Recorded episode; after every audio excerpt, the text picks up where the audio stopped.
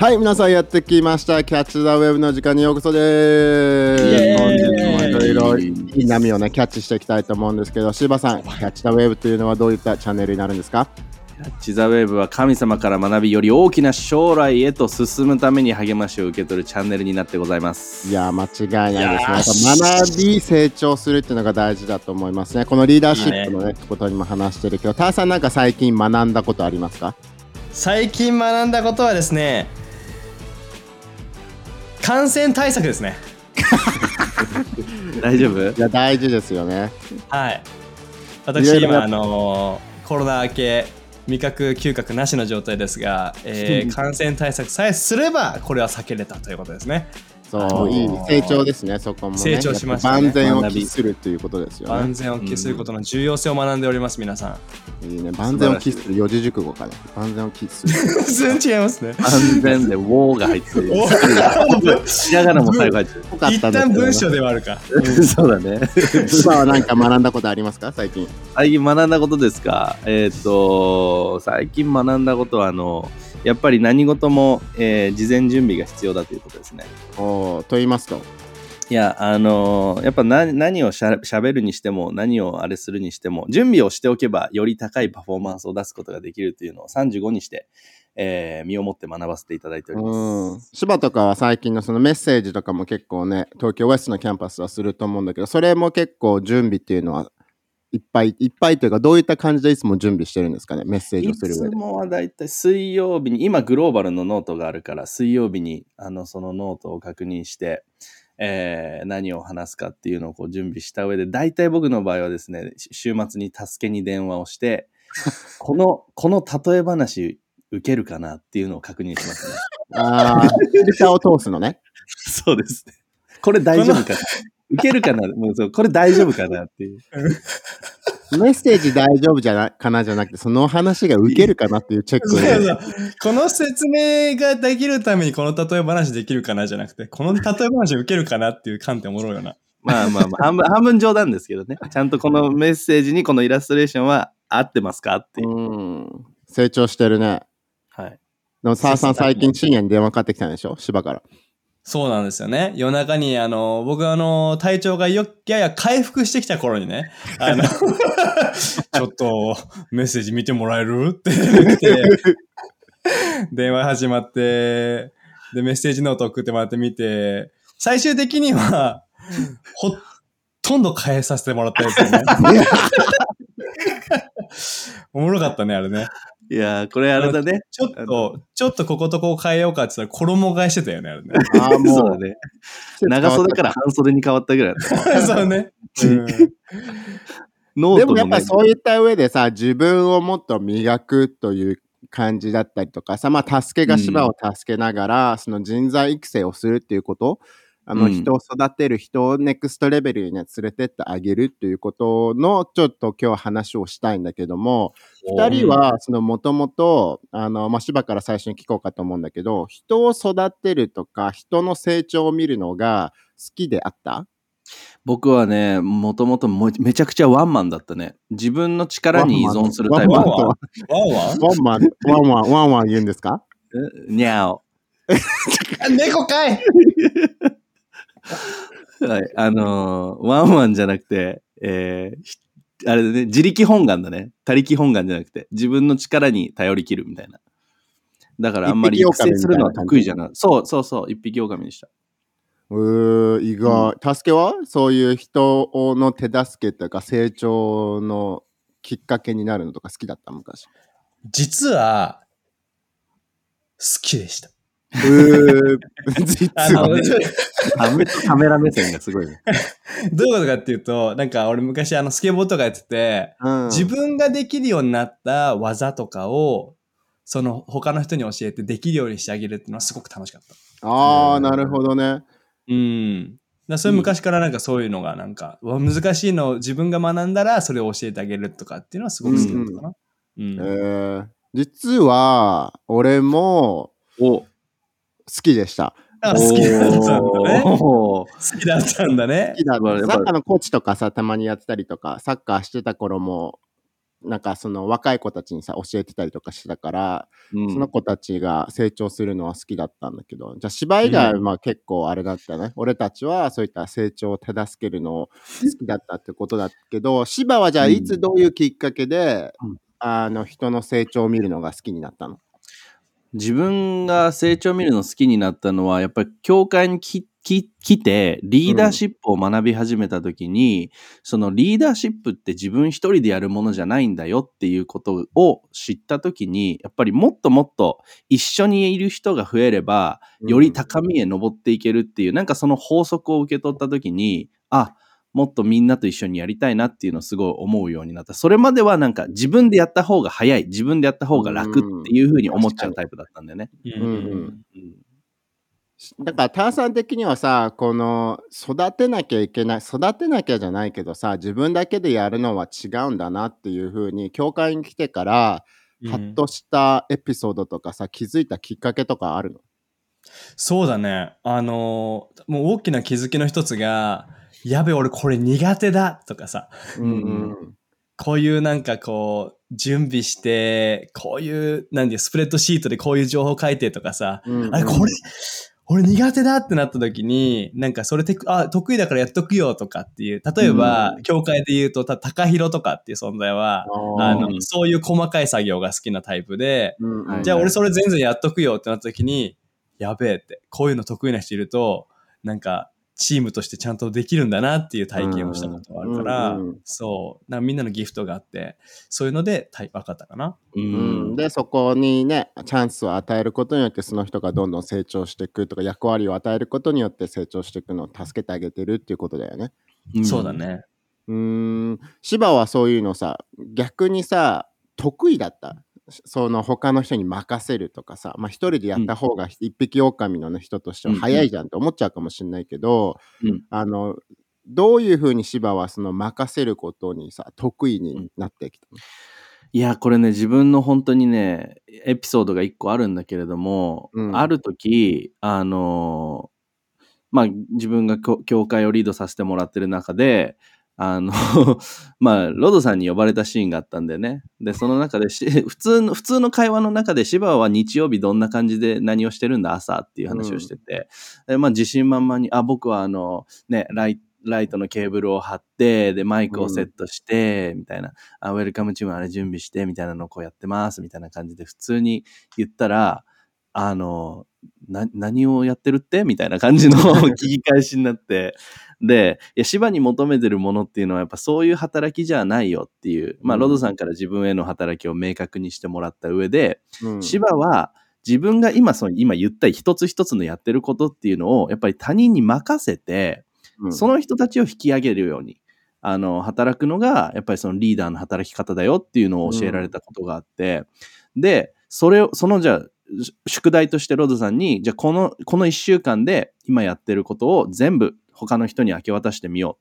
う。ん。う。で、誰がいる？誰がいる？誰がいる？っていう会話をして、で、じゃあその日曜日教会にいた時に一人一人と話して、これやってみない？これやってみない？これやってみない？っていうのを実践的にこう、パスししていった。うん。で、自分の中でその時に、おーって思ったのが、これやってみない？って言ったら、ほ大体みんなのリアクションが、え、やっていいの？っていうリアクションだったんだよね。うん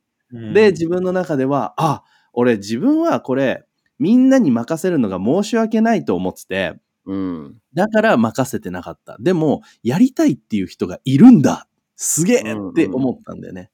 で、それを任せたことによって今度何が起きたかって言ったら、みんながその一つ一つの、なんていうの、チームだったりとか、教会っていうものを自分のものっていうふうに、うんこう、なんていうの、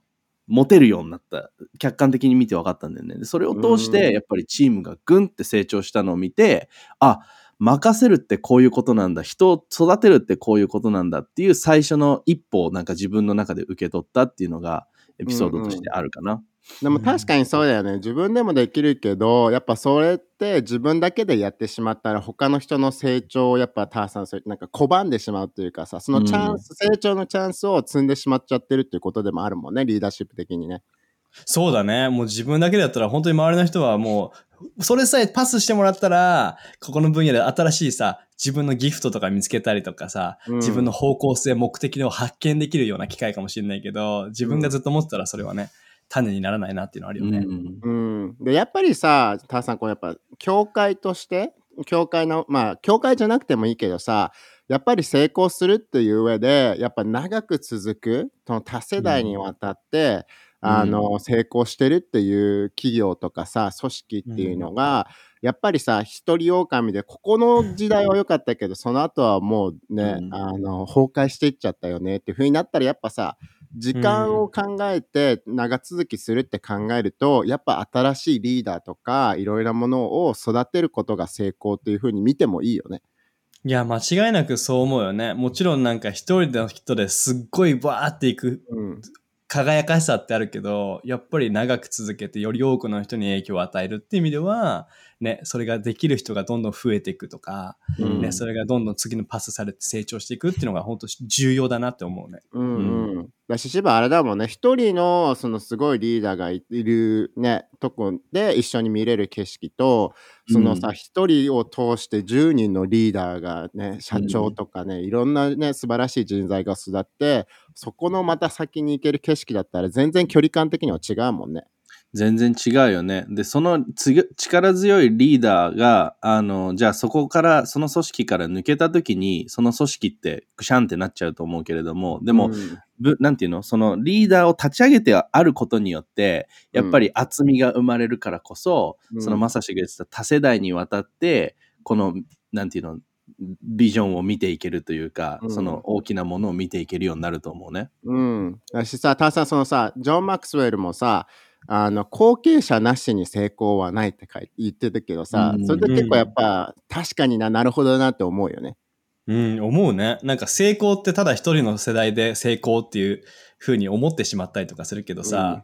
例えば、おすっごい成功しても、例えば後継者が育たなくて、パスしたらボロボロになっちゃった会社とかとかあるかもしれないけど、うんいい後継者がいる会社って同じ影響力と同じ財力と、なんかさ、うん。すごいより大きな成長をもたらすっていう意味では、うん成功っていうのは一一世代だけじゃないなっていうのは感じるよね。ね、だししかもさ俺たちがしてば見たいのってさその、うん後継者の人とかその自分たちのね次に来る人たちが自分たちより大きい成功を味わう時がやっぱりさこの成功っていうことでもいい、言えるよね多分ね。そうだね。なんか本当に偉大なリーダーのもとにいる彼らが成功するときっていうのは、そのリーダーの成功でもあると思うし、彼らの成功でもあると思うし、だから本当になんかこう、つながっていくというか、うん。やっぱその継承していくっていうものが大切だよね。うんそうだよね。で、なんかね、今日ちょっと話したかったのは、あの、自分たちのライフハウスの中で最近よく話している成長のループ、どういうふうに他の人の成長を手助けできるのか、またはリーダーシップのループとも言ってるんだけど、このうん3つの点を意識的にあの考えながら、どうやって他の人に、周りの人にネクストステップを踏ませてあげる、または成長のチャンスを上げられるのかなっていうのをね、あの最近すごくよく話してるんだけど、ターさん、その3つのステップ、覚えてますか？そうですね。まあこれ日本語だと、なんていうかっていうところはちょっとあのあれだけど、確か一つのところは文化への同意。うん。うん。で、二つ目っていうのが、まあ、エンゲージメントっていうことで、うん。新しい機会を与えることだったりとか、まあ、より深く関わっていくことだったりとか、で、三つ目がフィードバックっていうことで、で、それに対してこうだったよとかいうことが、この三つのポイントっていうか話をしますね。素晴らしい。うんうんだからちょっと今日はこの3つのポイントちょっと深掘りしながら、これってどういったことなんだろう、どういうふうに活かせるんだろうというふうに話したいんだけど、しばまず最初のところのそのさ、うん他の人にネクストステップを与える、または同じように成長を促していく上で、そのうん文化の同意があるかどうかっていうのは、どういったことなんですかね？なんか、まずその組織であったりとか、まあ、教会であったら、教会の、えー大切にしてることであったりとか、まあ、私たちがやることはこれ、私たちがやらないことはこれ。やっぱりうん。いろんな人たちがこう集まってきて、その一つのグループっていうものが形成されてるからこそ、なんかうん家のカルチャーみたいな、家の中での文化みたいな感じでさ、うん。堀内俺は堀内家なんだけど、堀内家ではこれはする。堀内家ではご飯食べるときはテレビを消すとかさ、そういうシンプルな文化に対してのみんなでの同意っていうものが、多分次に進む、そのつ次の部分に進んでいく前に、まずしっかりと持たなきゃいけないステップというか、うん。成長していくためには、この中で成長していくためには、あなたも自分自身をこの組織に、なんていうの、 submit するっていうか、なんていうの？ submit する。 submit ってなんていただきます。キャッチャーミット。キャッチャーミット。キャッチャーミットがし同意していくっていう、はい、同意感じですね。うん、やっぱりだからそこの中で、ネクストステップを踏むというか、成長していく上で、田中さん、やっぱビジョンへの同意とかさ、その価値観への同意っていうのは、そのお互い双方さ、満足をしながら、同じページに立つってことは、やっぱり成長の上で大事っていうかさ、そのスピードをやっぱさ、あの左右するものになるよね。そうだね。まあ、どこの、例えば、旅行に行くにしても、ここは沖縄に行くよって言っても、いや、北海道に行きますって人がいたら、うんうんうんうんっていうのが起きちゃうからこそ、みんなこれは沖縄行きです。OK? っていう、その、OK、最高っていうのがないと、やっぱりみんなでね、前に進むって難しいからこそ、うんそういった意味でね、最初のスタートとしてその同意っていうのは重要だなと思う。うん、あとは、タさん、あれだよね、やり方っていう面での文化の同意っていうのも大事だよね。らその芝が今言ってたけど、家ではこういうふうにご飯を食べますよっていうのもそうだけど、うんまあ、その企業、団体、ライフハウスだったら、協会としてこういうやり方で、こういうビジョンを持って、こういうふうに歩んでるんですよ。あなたもそれを同じページに立ってますかっていうことだよね、カルチャーの同意っていうのは。そうだね。カルちゃん同様もこの家で、例えば教会だったら、このビジョンを見るためにこういうやり方をしてるよっていう。他の教会は、他の場所はこういうことをやってるけど、うちはこうしてるよっていうことについてのね、そうだねん同意っていうのは重要だなっていうのはね。ね、だから芝そこのさカルチャーの同意、文化への同意価値観の同意ビジョンへの同意ってとこでそこを同意、みんなが同じページに立つためにはやっぱ、うん教えていく必要もあるってことだよね。そのビジョンを語り続ける。そうで、うんなんでこういうふうにやってるかっていう、なんでを教えるか、教えるっていうフェーズが、その文化の同意っていうのでもあるのかな。そうだね。もう今、まさしが言ってくれたけど、そのなんで教えるっていうのはものすごい大切だと思う。なんでライフハウスがこうやるのか、なんでこれは逆にやらないのかっていう、やっぱりみんな、他の考えであったりとか、他の文化を持ってる人たちが入ってきたときに、うんあの、やっぱりその理由が分かれば納得できると思う。うん。ただ、ただこうだからこうしなさい、こうだからこうするんですじゃなくて、うん。うん、だからこそやっぱり一つ一つのそのみんなが持っているなんでだろう why の部分に答えていくっていうのがやっぱこの文化への同意の中で一つ大切なのとあと別になんかあの排他的にならないって言ったらいいのか分かんないけどそのどっちが優れていてどっちが優れていないとかそういう話じゃないんだよって。これはあくまでもうちの、えールールというかうちのやり方というか、うん。うちの文化なんだよっていうところをやっぱりなんていうの？納得してもらう上、うん。してもらった上で次に進ませていくっていうのはすごい大切だと思う。素晴らしいね。でもやっぱそこがないとさ、ターさん、そこの同意がまず同じページに立ててなかったら、遅かれ早かれ、あ、ちょっと違うなっていう方向性の違いにやっぱ、あの、つながってしまうもんね。そう。一番最初にそれがないと、めっちゃ先に進んでから、え、やっぱこっちが、なんかもう、青森まで来てんのに、あ、違う違う、えっ、ともう、鹿児島ぐらいまで来てんのに、いやいや、北海道行きたかったんですよねってなったら、なんで今言うのって。なんでスタート地点で言ってる。飛行機乗るときに話したじゃんっていうね。それでね、っていうのが、だからこそ、最初にそういうのが大事だなと思うんですよ。うんね。だし、やっぱりさ、その同じ方向を見てるなと思っていたとしても、やっぱ1ミリとか2ミリでもそのね、同意ってかね、見え方とか見てるものが違かった時に、北海道までたどり着いたら、その人はアメリカに行ってるかもしれないもんね。2ミリ右の方にね。確かにね。確かにね。もう全然違ったことすんで。だからやっぱ同意するっていう上で大事で、やっぱその中で同意、カルチャー、ね、その文化、価値観を運んでるな、で、同意してるな、同じページに立ててるなって思うところに、次がやっぱりそのエンゲージメント、つながって時間を過ごしてあげる、または機会をあげるというところだけど、ここは芝どういったところなのかな？この中では、やっぱりその同意した上で、やっぱりその人を前に進ませて、あのね、一歩前進、二歩前進させていくフェーズだと思うんだけれども、その人のことをまあ知るだったりとか、うん。今どういうステージにいるのか、人生の中で何を通っているのか、ね、あとはその、ちょっと、あの、その人の価値をまあ明確にするっていうところにもつながってくると思うんだけど、どういうギフトを持ってるんだろうとか、何が好きなんだろうとか、やっぱりその人を知らずして、その人のね、正しいところにこう、たその人を置いてあげるってなかなか難しいと思うんだよね。己を知らずとして己の成功はないって。おー。誰か言ってたよね、それ。ドドン すいません。そう、でも本当そう。そう。あの、その人を知ってあげましょうっていう感じで。あの、うんで、そこから、あの、チャンス、チャンスというか、その機会を与えていってあげる。うん。うっん。ていうこがここの。のでもさ、つながる時間を過ごすっていうのは、なんか、意識的に、じゃあ、この日はこういうの時間からこの場所で時間を過ごしましょうっていうものなのか、もうちょっとなんか自然に、あの、あったら、よ、元気？みたいな感じなのか、どそれはどういった意味が時間を過ごすっていう感じなのか。多分その、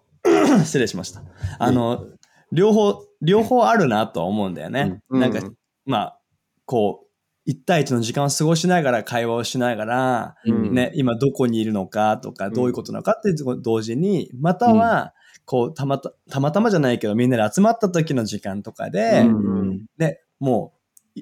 かしこまった時間じゃないけど、その時間を通して相手を知ったりとか、自分を知ってもらったりとかっていう信頼関係を築けたりとかっていうのもあるから、ね、そういった、なんか人、これだけ、いや、そのやり方はこれだけっていうのはないかなって感じるかな。うんだからあれだよね、その量というよりかは質のいい時間を過ごすと、意味のある時間を意図的に過ごすっていうことだよね。うん。そうだね。だから、芝もさ、多分経験したことあると思うけどさ、ロドさんがよくやるのはさ、あの、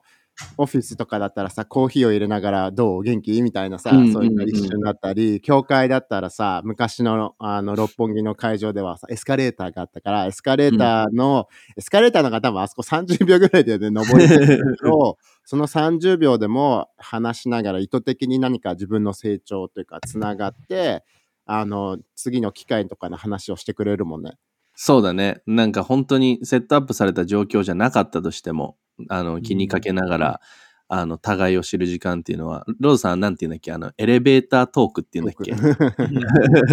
エレベーターの中での会話みたいな感じで。でも本当にそういうところでもエンゲージメントは持てるよね。うん。ターさんなんかそういったエピソードある？そのさ、まあ、方や、その別にセットアップされた時間の過ごした方じゃなかったけど、不意に自然な会話の流れで自分がすごくいい時間を、あの、その人と持ってたみたいなエピソードとかある？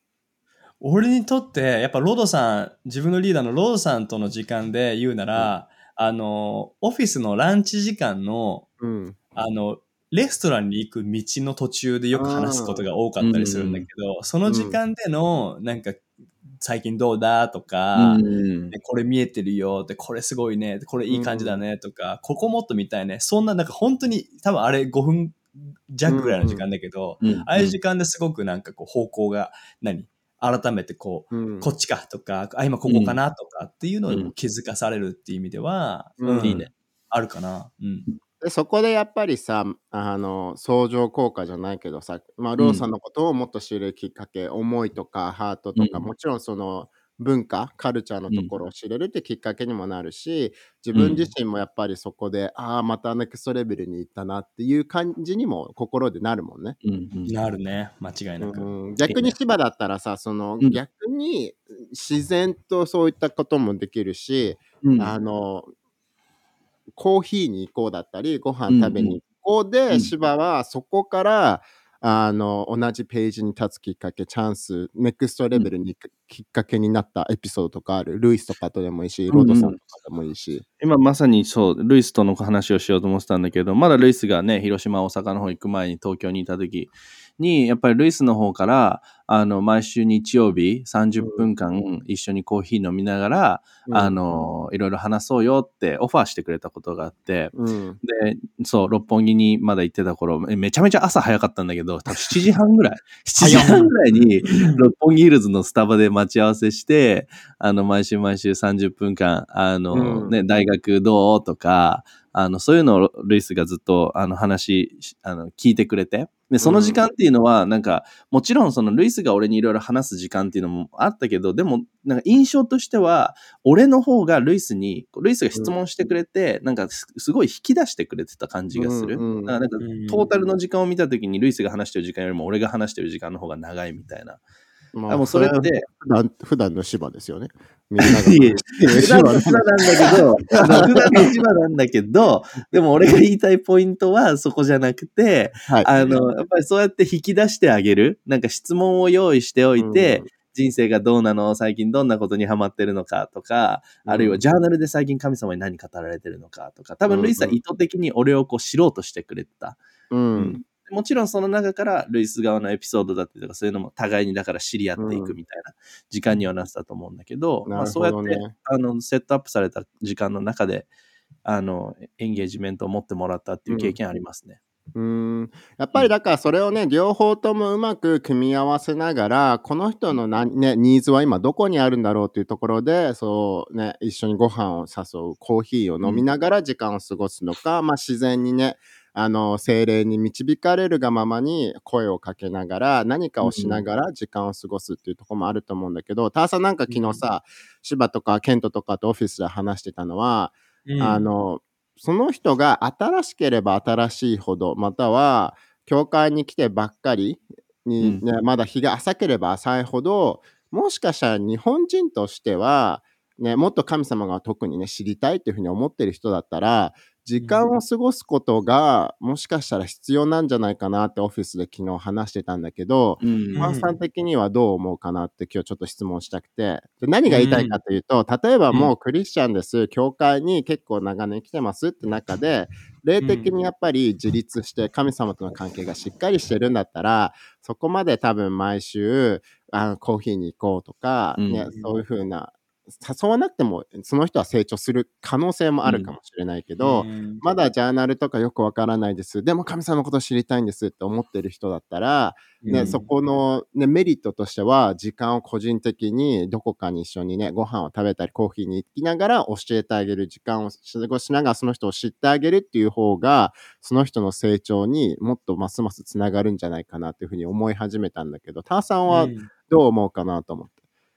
いや、でもすごく、あの、可能なのマジで大事かなと思うんだよね。自分のなんかクリスチャンになった頃のことを思い起こすと、やっぱりこう定期的にカフェとかで1対1で話しながら、あの、質問したりとか、うん。このジャーナルについてとか、聖書についてとか、そういったものをさらに聞く時間になって、それが終わるといつもやっぱりこう成長を感じるし、うん。あの、あ、時間過ごしてくれて嬉しいなっていうのもあったし、うん。うん相手も知れたなとか、うん、だからすごくし重要な時間ではあるよなと思うね、うん。改め。て。そこでやっぱネクストステップっていうか新たな機会を提供されるっていうねあの場所でもあったしねそういうふうに時間を過ごしながら、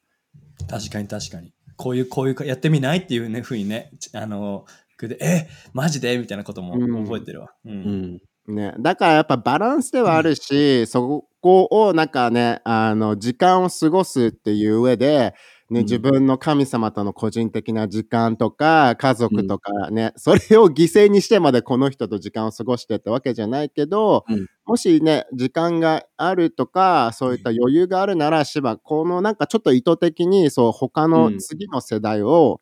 育てる上でも、ちょっと意図的にね、このシーズンとか、時間を過ごしてもいてもいいかなって昨日話してたんだよね。そうだね。なんか、ジョン・マクセルも実際に本の中で言ってるのが、あの、その人は、リーダー、相手が自分に対して、自分のことをケアしてくれてる、自分に対して価値を持ってくれてるんだって気がつくまで、うん。そのリーダーの声ををはなかなか聞くことができない、その人についていくことはできないっていうふうに言ってるんだけれども、結局やっぱりそれってどういうサイクルの中で生み出されるかって言ったら、あの自分の時間をその人に費やしてあげることによってだと思うんだよね。うん。だからやっぱりその意図的にあの、別に長くなくてもいいと思う。でも30分、うん。40分のその時間の中で、あの、互いを知り合うっていう時間を持てるのであれば、それはきっと、その人が、あの、そのリーダーについていく、ねあるいはその文化の一部になっていく、その教会の一部になっていく、そういう大きなきっかけになっていくと思う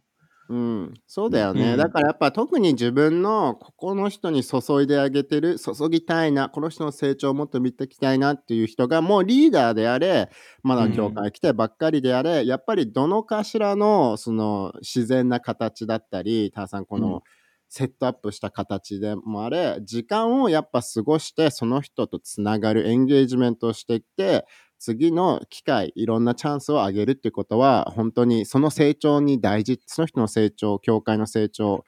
団体企業の成長に大事っていうことだよね。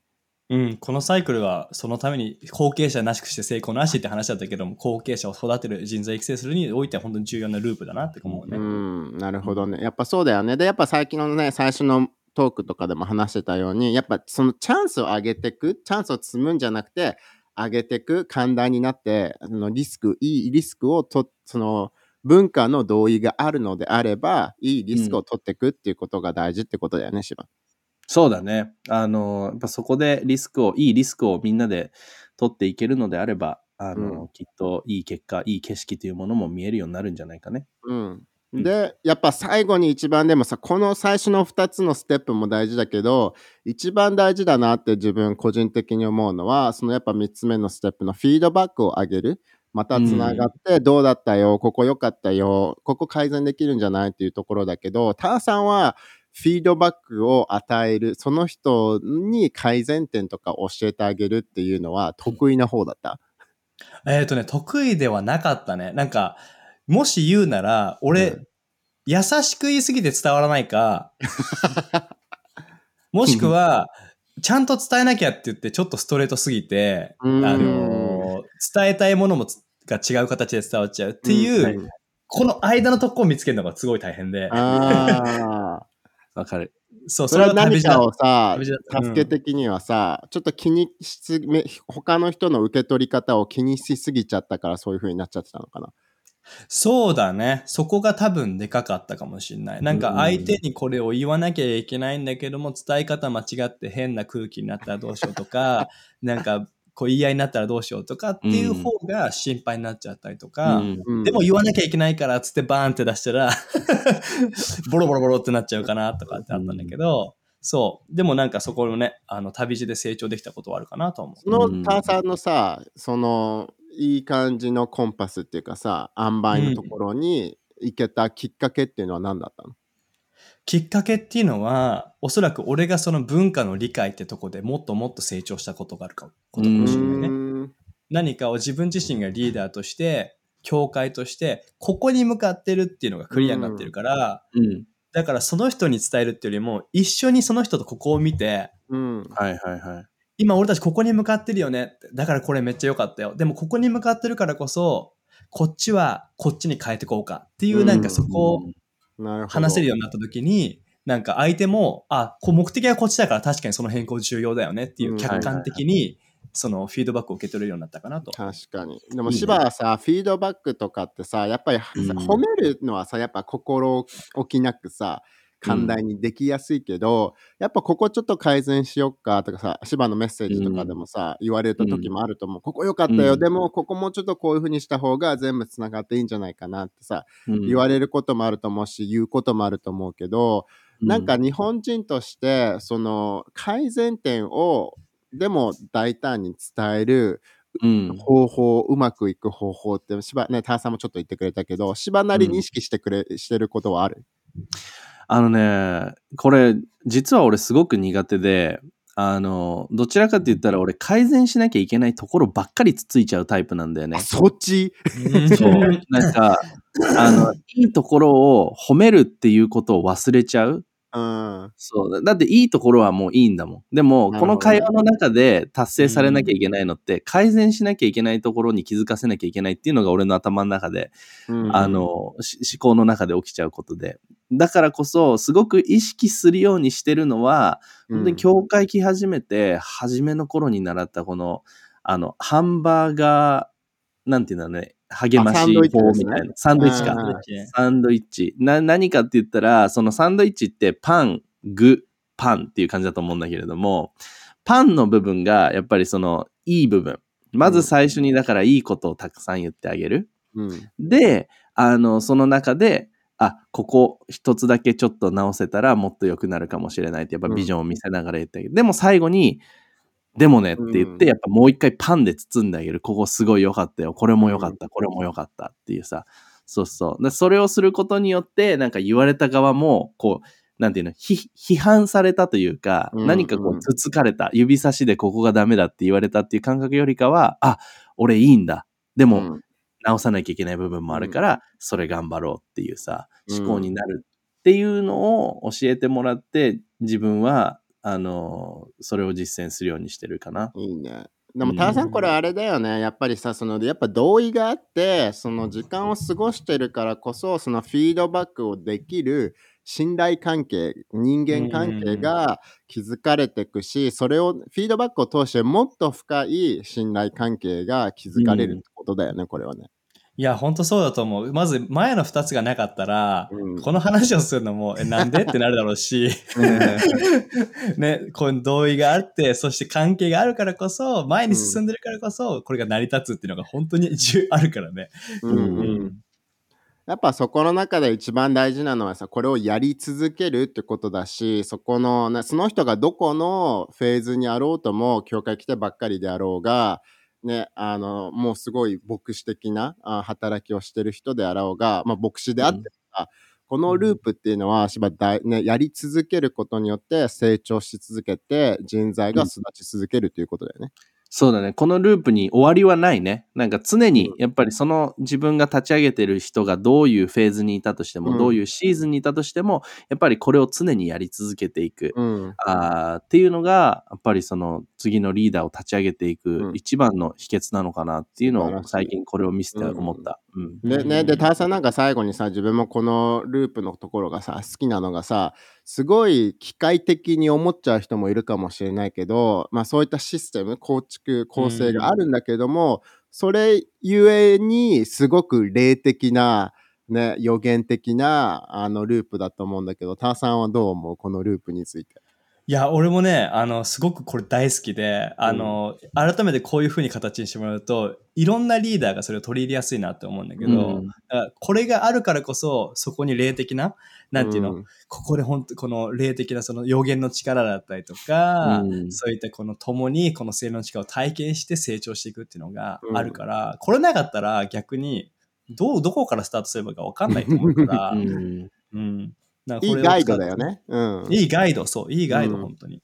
だしやっぱり祈ってないとその人のさネクストステップとかどういった機会があるかなとかいうのもわからないしでも意図的に時間過ごしてないとそのことはもっと知れないしっていうこのうんあのやっぱり霊的な要素がやっぱ大事だよね芝ここの中でねそうだね。あのーそうだと思います。ありがとうございます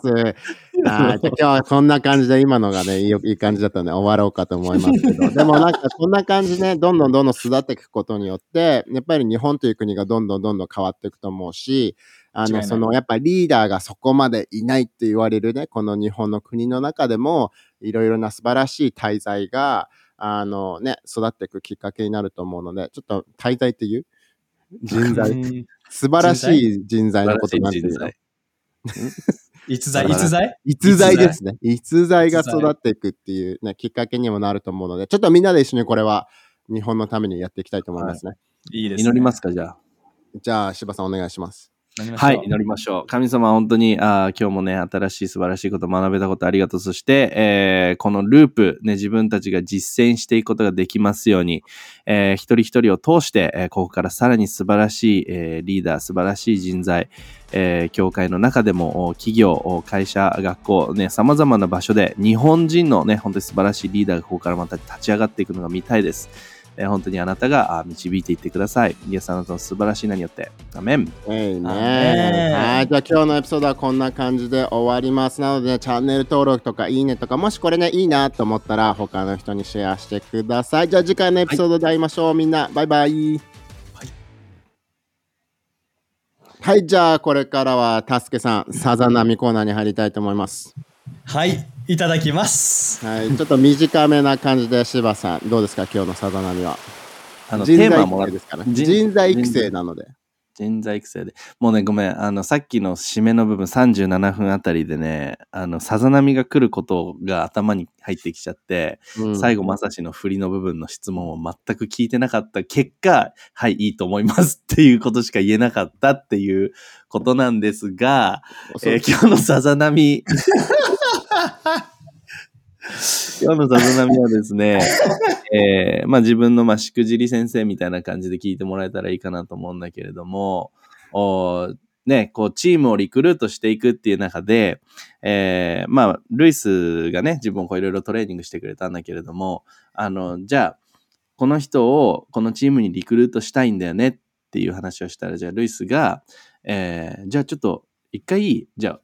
俺をその人だと思って俺に話してくれって言われたことがあって、ルイスをその人と見た目見立ててロールプレイしてみようんう。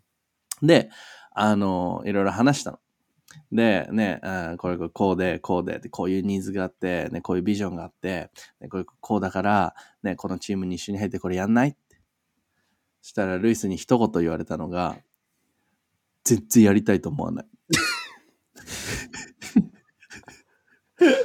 そうびっくりした。あまりにもストレートすぎて。そうで、その後にルイスがちゃんとこういうふうに話したらいいと思うよっていうのをこう教えてくれて、あの、そこから自分も、あの、いろいろこう人をね、励ましてリクルートしていくっていうのができるようになったという話なんですけれども、あの、誰にでも、うんそういった始まりはありますと。みんな頑張っていこうおうっていう感じで。